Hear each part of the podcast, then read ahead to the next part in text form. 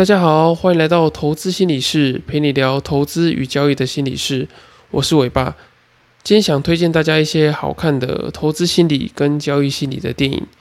在我投资与交易失意的那几年，大概是六七年前吧，我看了很多的书跟电影。因为没有什么钱，所以也没有办法有太多奢侈的娱乐。那时候就买了很多的书，然后也有用很多很多的折扣码去换了电影来看。那我觉得从别人的失败到成功的故事里面呢，可以找到让我这个想要东山再起的信心。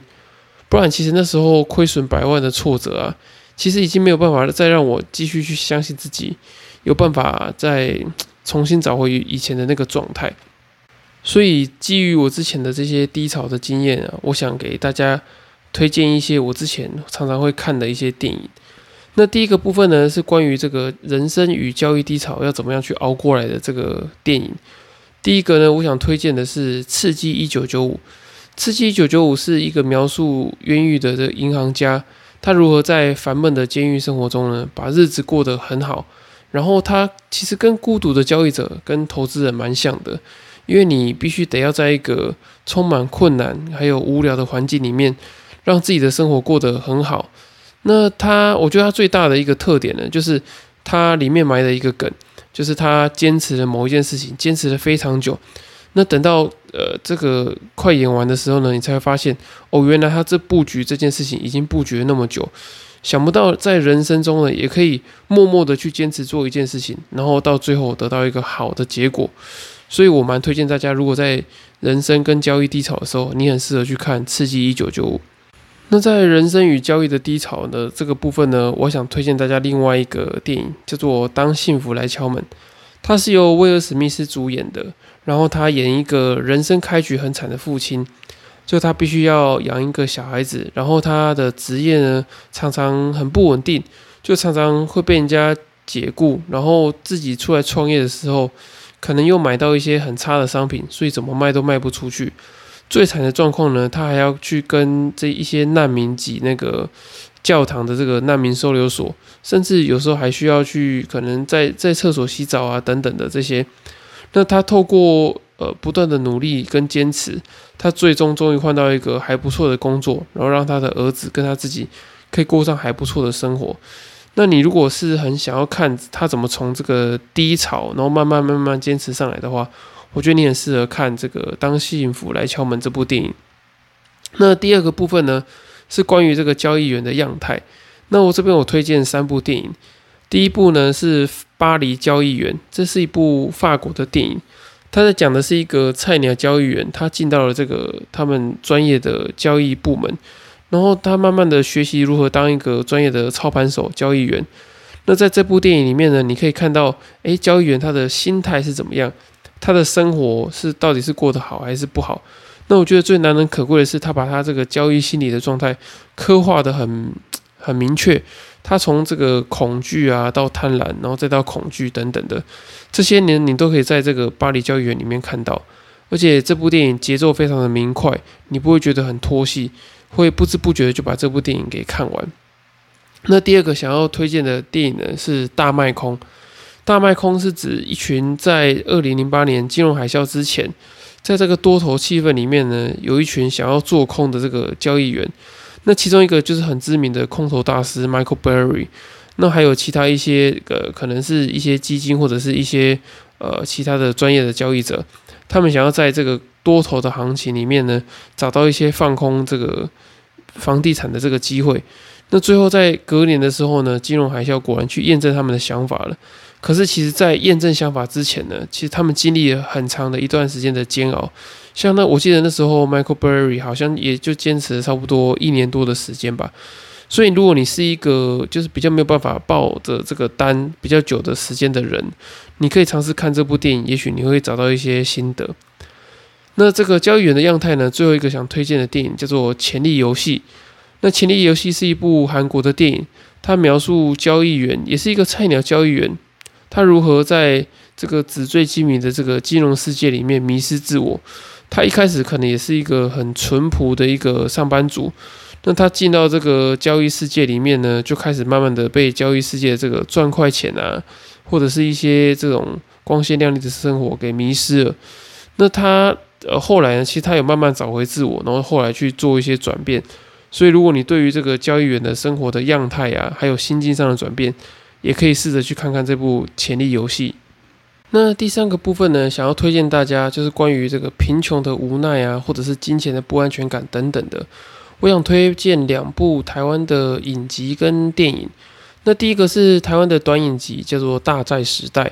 大债时代》呢，它讲的是一群好朋友，然后他们其中一个朋友呢，因为积欠太多的债务，然后后来走上绝路。那他们几个朋友就在帮忙看他当时到底是发生了什么事情，是什么样的成长的脉络呢？会让他欠下这笔钱，然后以及后来他如何帮助他的朋友的这些呃妻子小孩，然后如何再走上这个生活的正轨。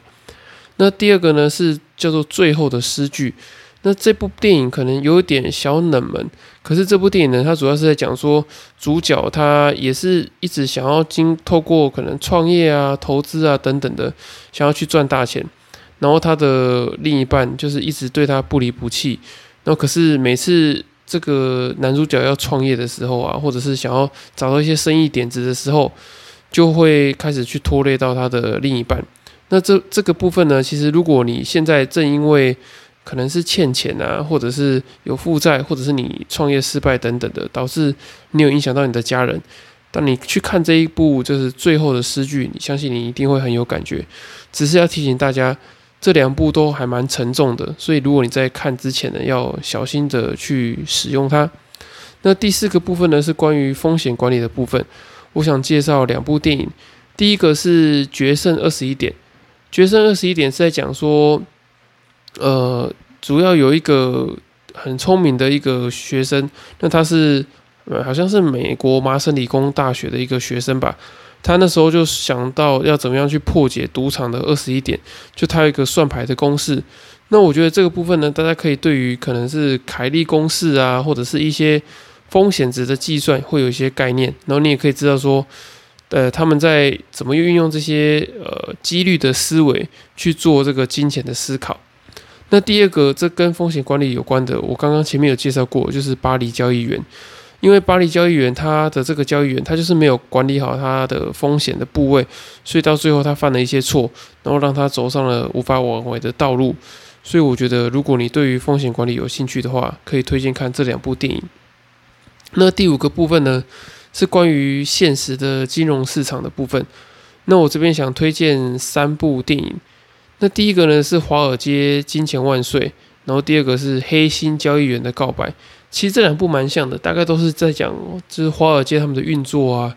然后这个国家的银行跟华尔街的这些交易员，他们会怎么样的去互相的沟通协调，或者是怎么样的去呃去造成这些经济上的动荡等等的。那如果你对于这个华尔街的生态，还有整这个总体经济跟银行端的这些，呃，互动你很有兴趣的话，我觉得你可以去看看。那第三个就是金融战争啊，就是我觉得金融战争算是蛮写实的，不管是关于内线消息啊、总体经济，或者是一些交易员他们去如何去在市场里面操作等等的，我觉得他在里面都刻画的蛮好的。那第六个呢，是关于你如果是有散户的这个盲目投资血泪史的话，你如果想了解的话，我也推荐三部电影。第一个是那个影集，是应该是 Netflix 的影集啊，叫做《散户大战华尔街的 GameStop》的这个传奇。因为之前有一阵子，就是散户美国的散户他们在一起一起在拱一一只股票叫做 GameStop，所以它在短时间内就是一直狂狂涨暴涨，导致有些对冲基金啊可能一直。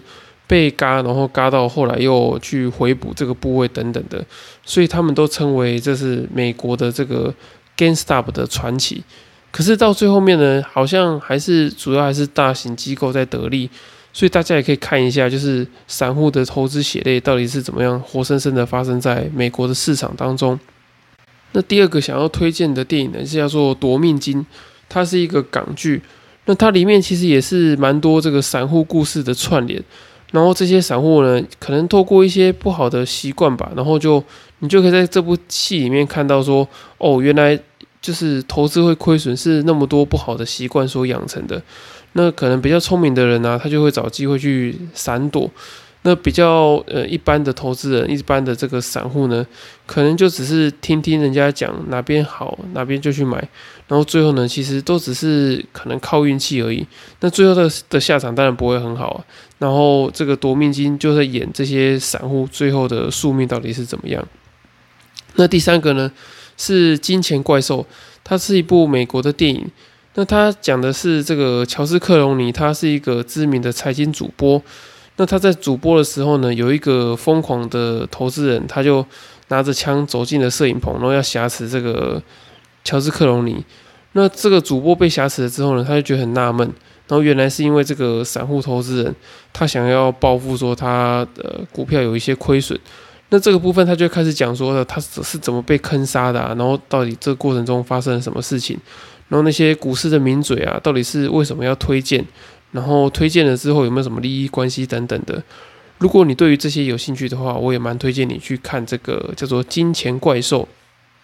那最后一个部分呢，就是交易心理的部分啊。我很我最推荐大家看的就是《金融战争》，因为《金融战争》影集里面呢有一个女主角叫做温蒂，那她其实是有交易心理学的这个专业在，所以她是对冲基金的人资主管兼这个交易心理的教练。所以你在里面呢，会常常看到，就是温蒂会去跟那些交易员的对话。那这些对话其实都非常的经典，然后也很就是跟这个交易心理啊，或者是它本身的这些心理学的理论跟专业等等的，你都可以在里面就是看到很多。然后你也可以看到，就是这个对冲基金的老板他怎么样去思考，然后怎么样去跟这个交易心理的这个教练做对话。我觉得如果你对交易心理学，还有这个交易中的这个心理现象非常感兴趣的话，很推荐你去看《金融战争》。那最后呢，如果说要挑几部跟交易心理有关系的影片一定要看的话呢，我最推荐的是《刺激一九九五》。那虽然这部呃这部戏里面呢，其实从头到尾几乎都没有跟交易有什么太大的关联性。可是我觉得它对于你个人的这个心理状态啊、心理韧性是有非常大的关系。你想想看，一个人他可以在这个监狱这么枯燥乏味的生活里面，可以过上十几年。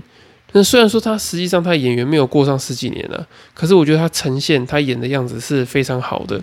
他在里面做很好的心态调试。然后甚至透过他实际的行动去改变他周遭的环境等等的，所以你可以看到他虽然是在监狱里面，可是你可以看得出来他活的是很很自在、很有色彩的。